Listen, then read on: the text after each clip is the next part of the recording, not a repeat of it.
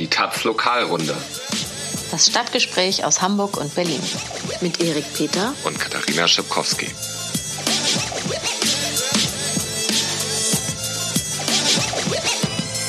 Moin, hallo, herzlich willkommen zur Lokalrunde. Ihr hört einen Regen-Podcast. Wenn wir mal kurz die Klappe halten würden, hört ihr vielleicht diese Regentropfen aufs Fenster prasseln. Wir sind so arm, dass es in unser Tonstudio reinregnet. Nichtsdestotrotz haben wir heute folgende Premium-Themen. Und richtig gute Laune.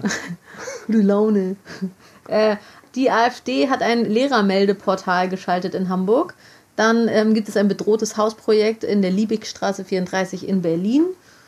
Dann kommt auch noch Erdogan zu Besuch. Auch das noch. Und in Hamburg gibt es die Welcome United Parade nächstes Wochenende. Genau, fangen wir gleich an mit der Liebig 34. Das ist also ein Haus in der Liebigstraße in Friedrichshain am sogenannten Dorfplatz. Die Kreuzung Liebigstraße, Ecke Riga-Straße. Uh, Riga-Straße, ihr wisst, uh. äh, die Linkskriminellen sind dort unterwegs. Gefahren. Und das ist, dieser, diese Kreuzung ist so ein bisschen das Zentrum des autonomen linksradikalen Lebens. Dorfes. Dort im Dorf, genau. Äh, ganz auffälliges Haus, bunte Fassade, immer mit vielen Transparenten dran. Und das ist ein selbstverwaltetes queer-feministisches Hausprojekt, in dem etwa 40 Menschen leben. Und äh, dazu gehört eine Bar, die L34 Bar. Das war mal das XB, x-beliebig und auch ein Infoladen daneben. Ähm, und dieses Haus, die Liebig 34, die kämpfen jetzt aktuell um ihr Überleben, denn Ende des Jahres läuft der Pachtvertrag aus.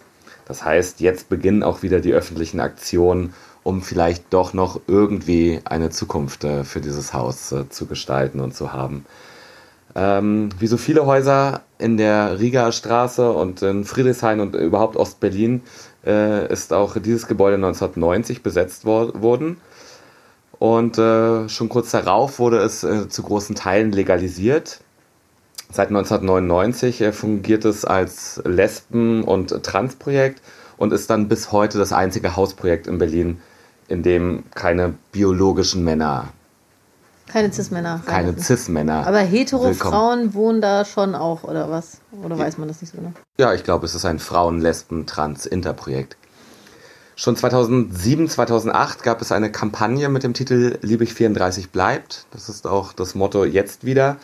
Damals ist das Haus zwangsversteigert worden von einer zerstrittenen Erbengemeinschaft und äh, die Hausbewohnerinnen wollten es damals selber kaufen mit Hilfe einer Genossenschaft sind aber nicht zum Zuge gekommen. Stattdessen kam äh, der bekannte Immobilienspekulant äh, Giora Padowitz an mhm. das Haus.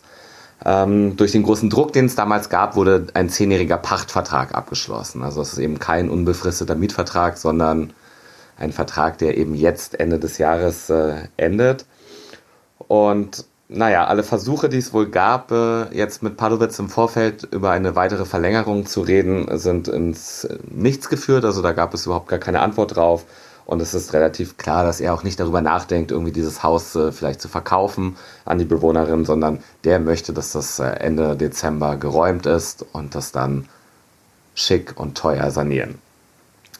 Ja, die Padowitz, äh, Padowitze, keine Ahnung, sind äh, so eine bekannte Immobiliendynastie in Berlin, möchte man schon sagen. Also da ist sozusagen neben, neben ihm gibt es noch die Frau, äh, den Bruder und äh, diverse Kinder, die da alle mitmischen in Dutzenden. Kann man sagen, ein krimineller Clan.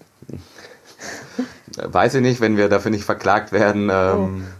Naja, mal sehen. Ja, genau, schauen wir mal. Also jedenfalls Dutzende Hausgesellschaften, mehrere Hausverwaltungen gehören dazu. Allein in Friedrichshain sollen etwa 200 Häuser äh, zu den Padowitzen gehören.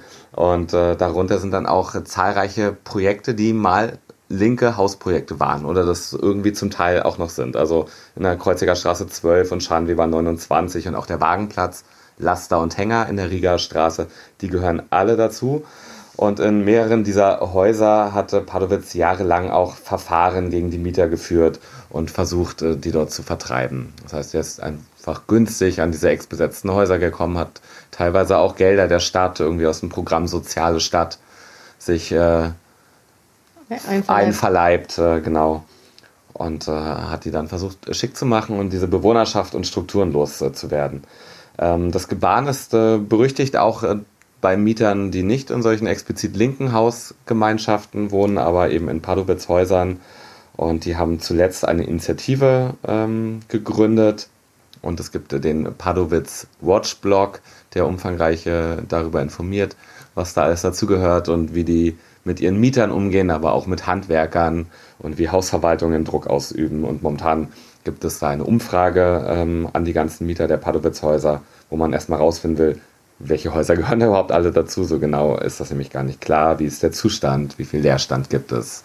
So wie hoch ist die Miete über eigentlich zulässigen Höhen?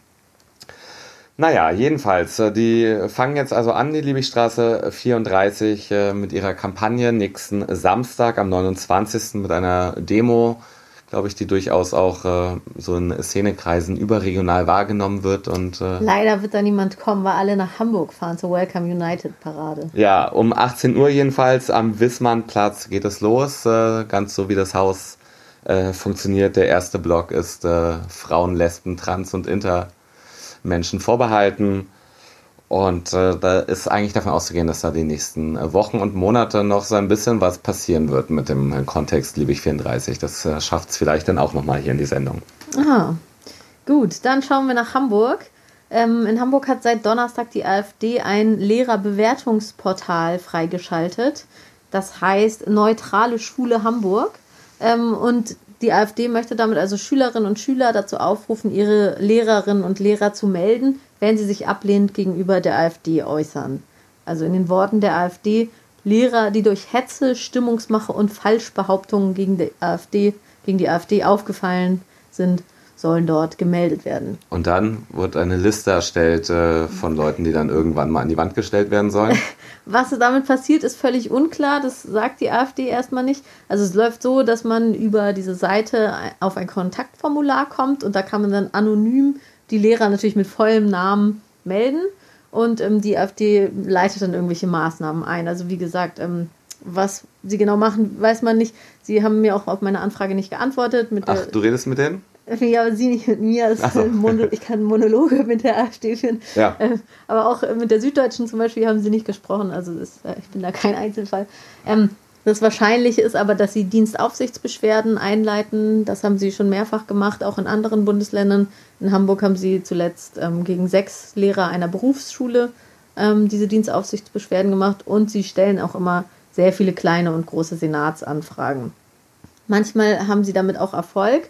Zum Beispiel ähm, sollte bei einer Berufsschule in Hamburg eine Diskussionsveranstaltung stattfinden mit allen Parteien der Bürgerschaft und die Berufsschule wollte aber die AfD nicht im Haus haben und hat dann diese Veranstaltung kurzfristig abgesagt und wollte sie absagen und der Senat hat dann die Schule aufgefordert, diese Veranstaltung trotzdem durchzuführen, was sie dann auch gemacht hat. Die AfD bezieht sich bei dieser ganzen Nummer auf den Beutelsbacher Konsens. Das ist sowas wie die Grundlage politischer Bildung an Schulen von 1976. Und der besagt halt, dass Lehrer den Schülerinnen ihre Meinung nicht aufzwängen dürfen, sondern sie vielmehr zur eigenen Meinungsbildung befähigen müssen und sie in die Lage versetzen müssen, äh, zu versuchen, Politik nach ihren eigenen Vorstellungen zu beeinflussen, indem Lehrer eben kontroverse Themen auch kontrovers darstellen. Hitlergrüße, ja oder nein, Hetzjagden, okay oder Retten auf dem Mittelmeer, ist das gut oder nicht? Genau. Genau. Ähm, ja, die AfD sieht Hamburgs Schülerinnen seit geraumer Zeit als Opfer politischer Indoktrination von links.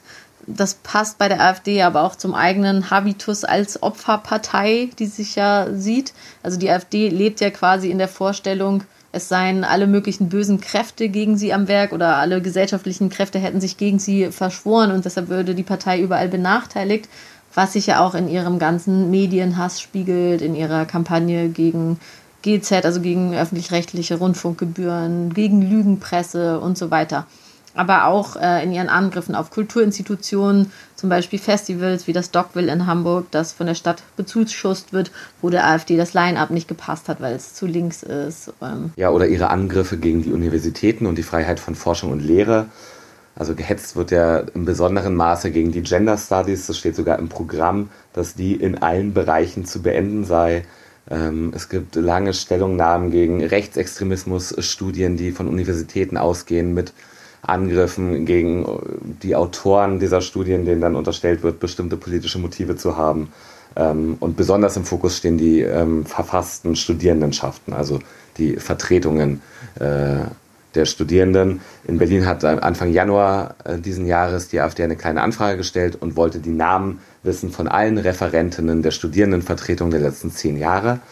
Ähm, die Vertretung an der HU, die Studierenden dort, Referat, äh, die haben sich geweigert, die Namen rauszugeben, haben explizit darauf verwiesen, dass die AfD eine rechtsradikale Partei mitunter ist, die auch Verbindungen zu gewaltbereiten Nazis hat und denen wollen sie die Namen etwa von ihrem Antifa-Referenten nicht geben. Naja, das Ergebnis ist, dass die HU momentan klagt gegen die verfasste Studierendenschaft auf Herausgabe dieser Namen. Schön Spaltung gesät. Ja. An diesem ganzen Kampf wird deutlich, dass die AfD versucht, alle Institutionen zu schwächen, wo potenziell eine kritische Auseinandersetzung mit der AfD stattfinden könnte. Also überall, wo Menschen politisch gebildet werden oder sich politisch bilden, das passt der AfD natürlich überhaupt nicht und sie versucht dagegen vorzugehen. Äh, und hat da eben auch keine Hemmung, jetzt an dieser Stelle mit dem Portal Kinder an Schulen zu instrumentalisieren. Ja, die Reaktionen in Hamburg sind äh, bisher auch relativ entsetzt gewesen. Also im Mai hatte die AfD schon angekündigt, dieses Portal einrichten zu wollen und schon da hatte die GEW von Nazi-Methoden, totalitären Methoden gesprochen ähm, und hat jetzt auch nochmal gesagt, die AfD hat das mit der politischen Bildung also überhaupt nicht verstanden, auch diesen Beutelsbacher Konsens komplett missverstanden auch die Schulbehörde ist bestürzt. Der Schulsenator Thies Rabe hat angekündigt zu prüfen, ob ähm, das vielleicht rechtswidrig ist, weil es natürlich auch ja, datenschutzrechtlich problematisch sein könnte und ähm, persönlichkeitsrechtmäßig. Also generell solche Lehrerbewertungsportale gab es schon in der Vergangenheit und die sind äh, immer schwierig. Also zum Beispiel Spick mich hieß schon mal eins und Check deinen Lehrer. Und ähm, da ist immer die Gefahr, dass Persönlichkeitsrechte verletzt werden. Zum Beispiel äh, lädt es natürlich auch dazu ein, zu schreiben, äh, Frau Müller stinkt aus dem Mund oder sowas. Und dann kann es sogar schon in Richtung einer Schmähkritik werden, sagte mir der GGW-Vorsitzende. Schmähkritik kennt man ja von Böhmermann und Erdogan. Aber auch für die Schüler, die da mitmachen, also die sich darauf einlassen und dieses Portal nutzen, ist das nicht unbedenklich. Und auch Lehrer, falls die das auch nutzen sollten, um ihre Kolleginnen zu denunzieren, also Mitglieder schulischer Gremien sind immer zur Verschwiegenheit verpflichtet. Schulische Angelegenheiten müssen zuerst in der Schule intern geklärt werden. Und auch Schüler müssen mit Disziplinarmaßnahmen rechnen, wenn rauskommt, dass sie das waren, die dieses Portal benutzt und sich da beschwert haben. Ähm, ja, also das Schulgesetz verbietet etwas, das den Schulfrieden gefährden könnte, wie eben das. Die AfD hingegen feiert das Portal jetzt schon als großen Erfolg. Sie behauptet, dass dort schon von einem auf den anderen Tag 350 Hinweise eingegangen sein. Vielleicht fragt man sich jetzt, woher ich das weiß. Sie reden ja nicht mit mir, aber mit meiner Kollegin Kaya Kutter reden Sie durchaus noch und haben ihr eben gesagt, dass 350 äh, ja, Hinweise eingegangen sind. Darunter allerdings auch Quatschmeldungen, wie zum Beispiel Neues über Ernie und Bert. Sind die jetzt eigentlich offiziell schwul? Ich glaube, der Schöpfer hat das jetzt nochmal dementiert und gesagt, die haben ja gar keinen Unterkörper. Achso, und man, man bräuchte einen Penis, um schwul zu sein, oder? Viele Man Fragen. weiß es nicht. Ja. Okay, alles klar. Gut, ähm, ja, mal sehen, wie lange das Portal noch am Start ist. Genau, kommen wir von den einen Antidemokraten zum nächsten. Erdogan, Recep Tayyip Erdogan, der türkische Präsident, wird am Donnerstag in Berlin erwartet. Er war schon häufiger in den letzten Jahren in Deutschland, aber das waren immer so Arbeitsbesuche und diesmal handelt es sich um einen richtigen Staatsbesuch. Also mit Empfang und militärischen Ehren, mit Staatsbankett beim Bundespräsidenten im Schloss Bellevue, mit gleich zwei Gesprächen mit Angela Merkel. Ähm, genau, das ist sozusagen der ganz große Auftritt. Ganz großer Auftritt und für die Polizei wurde das dann auch eins, einer der größten Einsätze der vergangenen Jahre. Das rangiert so auf der Ebene eines Besuches eines US-Präsidenten, also Sicherheitsstufe 1, das heißt, da sind Scharfschützen auf den Dächern, da werden parallele Routen für den Konvoi geplant. So ganz große Besteck wurde herausgeholt. Das Gullideckel verschweißt. äh, auch das und das erinnert so ein bisschen an den Besuch von George W. Bush äh, 2002 in Berlin, ähm, der damals extrem unbeliebt war, weil er für einen äh, Einmarsch auch deutscher Truppen im Irak warb.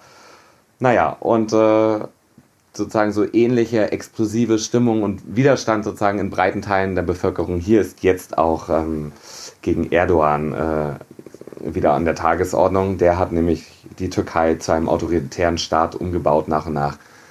Ne, wir wissen, dass er verfolgt Oppositionelle, hat hunderttausendfach Menschen irgendwie aus dem Staatsdienst entlassen, Journalisten, Juristen, Lehrer inhaftiert zu Tausenden, führt Krieg gegen die Kurden. Also bekannt, ja. alles bekannt, deswegen, aber ich will nur sagen, es ist eine relativ breite Schicht äh, irgendwie auch hier in der Bevölkerung, die das als Provokation empfinden, dass Erdogan hier der rote Teppich ausgerollt wird. Das heißt, es gibt äh, eine richtige Menge an Demos und Veranstaltungen irgendwie am Donnerstag, Freitag, Samstag gegen diesen Besuch.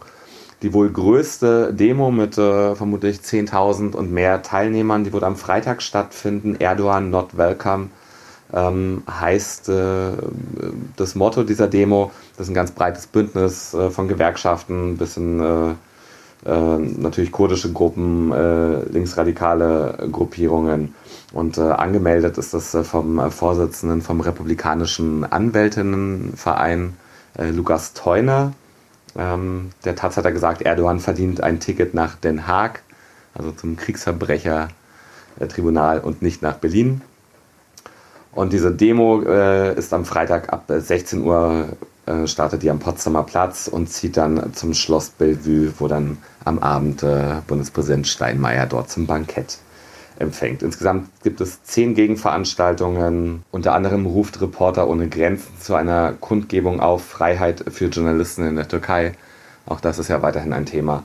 Und es gibt auch diverse linksradikale Aufrufe, die sagen, die diesen Besuch zum Desaster machen wollen. Aha. Dann kann man gleich weiter demonstrieren am nächsten Tag am Samstag in Hamburg. Allerdings wird es dann nicht so äh, desaströs, glaube ich, sondern groß und bunt und positiv. Es ist nämlich am 29. September ähm, die Welcome United Parade geplant. Das ist der größte Zusammenschluss von Flüchtlings- und Antira-Initiativen seit langem. Also bis auf letzten September gab es schon mal eine Welcome United Parade in, in Berlin. Berlin. Da waren 10.000 Leute auf der Straße. Ähm, jetzt ist es das gleiche Bündnis, aber es ist in der Zwischenzeit gewachsen und es werden diesmal 20.000 Leute erwartet.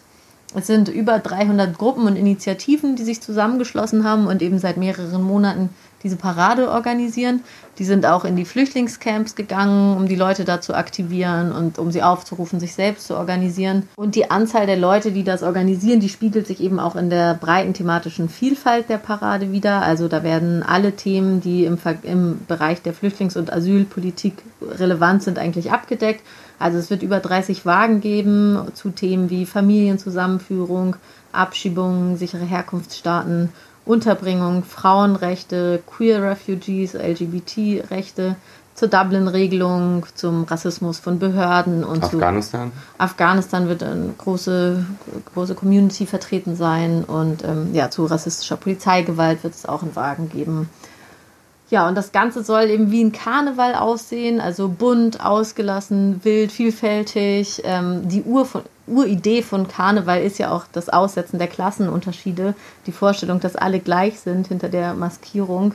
Ähm, man vergisst das vielleicht. Kölner Karneval ja, genau, oder vom brasilianischen? Wenn man in Deutschland nur diesen Kölner Karneval kennt, dann vergisst man das vielleicht. Also ich war noch nie zum Karneval in Köln, aber ich stelle mir das relativ furchtbar vor. Aber Karneval kommt ja eigentlich aus dem Mittelalter und ähm, da war das eigentlich mal ein ganz positiver Gedanke.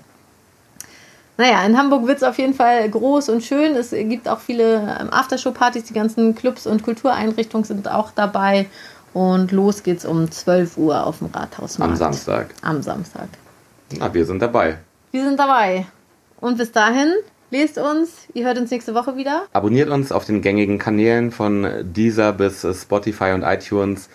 Und auf Soundcloud, der Kanal heißt seit neuestem Taz Ton, weil dann noch mehr Sachen zu finden sind als die Lokalrunde. Genau, man kann uns jetzt nicht mehr ganz so leicht googeln. Wenn man Soundcloud Taz Lokalrunde googelt, findet man das nicht mehr. Aber die Taz hat jetzt auch zwei SEO-Beauftragte und alles wird jetzt besser mit der Taz und Google, mit der Auffindbarkeit. Perfekt. Okay, bis dann. Ciao. Ciao.